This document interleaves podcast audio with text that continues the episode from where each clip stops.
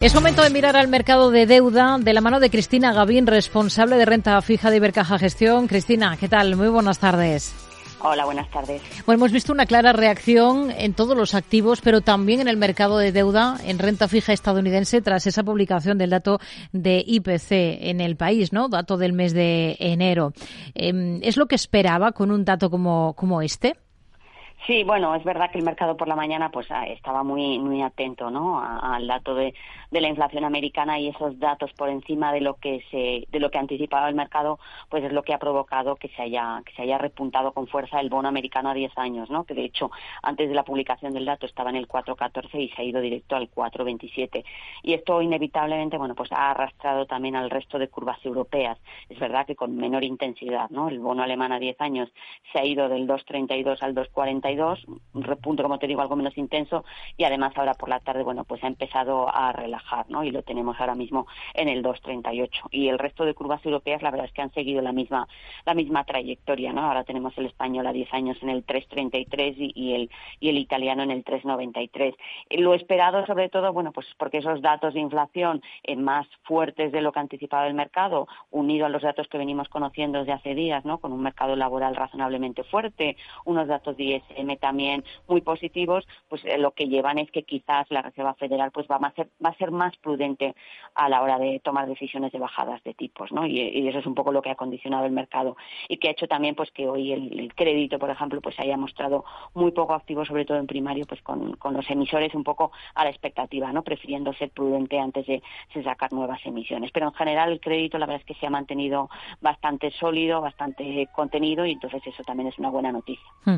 Hoy hemos tenido emisión de deuda por parte del Tesoro español. Más de 2.000 millones se han emitido en letras a tres y seis meses con tipos más altos en ambas referencias y con una demanda que ha triplicado lo que finalmente se ha adjudicado. Sigue fuerte la demanda, ¿no? Eh, demanda minorista. Sí, la verdad es que se mantiene el apetito por las letras españolas. Eh, quizás el repunte que hemos visto en esta primera, en estos comienzos de año, ¿no? En enero y esta primera parte de febrero, pues está llevando a que los inversores particulares que habían tenido mucho interés durante el año pasado y parece que ese interés se había relajado, bueno, pues hayan vuelto a ganar protagonismo en estas subastas. Como comentas, la demanda ha sido muy alta, más de 6.000 millones para una colocación de 2.000 millones. Y sobre todo destaca las rentabilidades, ¿no? Mientras que en nueve meses se ha situado en una rentabilidad marginal del 3 y medio, el, el más corto, la letra más corta, tres meses, ha rozado el 3,75. Es decir, la inversión de la curva monetaria todavía se mantiene. A fin de cuentas, el mercado sigue anticipando que tarde o temprano se producirá una bajada de tipos en Europa, que quizás incluso va a ser antes que en Estados Unidos, ¿no? Al hilo de todo lo que estamos comentando. Eh, el Tesoro son buenas noticias para los inversores particulares, quizás no tanto para el Tesoro, ¿no? Que ve cómo tiene que pagar, bueno, pues más de lo que venía pagando en las últimas subastas pero en general eh, la verdad es que las, rentabilidades de las letras españolas están muy en línea con lo que está pagando Francia o Alemania o incluso Italia. ¿no? En ese sentido, mm. la verdad es que vemos muy poca divergencia en todo lo que son los tramos monetarios de las curvas europeas. ¿Evitarían deuda de compañías del sector de renovables y del sector inmobiliario por ese mal sentimiento que ahora mismo hay sobre ambos?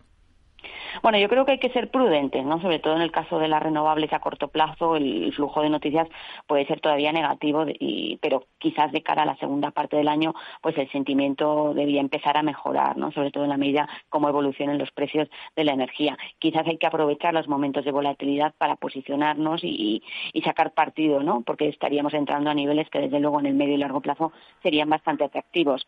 En el caso del sector inmobiliario, la verdad es que el ruido viene desde hace tiempo, ¿no? Es un sector muy condicionado por el ciclo de tipos. En 2022 vimos un importante repunte y eso pues ha castigado mucho a todo el sector. En este año 2000 pasado, 2023, bueno, pues muchas empresas han empezado a hacer, sus deberes, han desapalancado y este año 2024 el sentimiento hacia el sector debería mejorar, pero es verdad que si se retrasa, pues se retrasa el ciclo de bajada, sobre todo en Estados Unidos, bueno, pues podemos ver todavía algo más de ruido. Aquí yo creo que hay que apostar por los nombres sólidos que más esfuerzos en desapalancar se hayan hecho en los últimos tiempos y que sí que pueden aparecer oportunidades, pero es verdad que la volatilidad en ambos sectores todavía es, relevante. Hmm. Nos quedamos entonces con ello. Cristina Gavín, responsable de renta fija de Ibercaja Gestión. Gracias. Muy buenas tardes.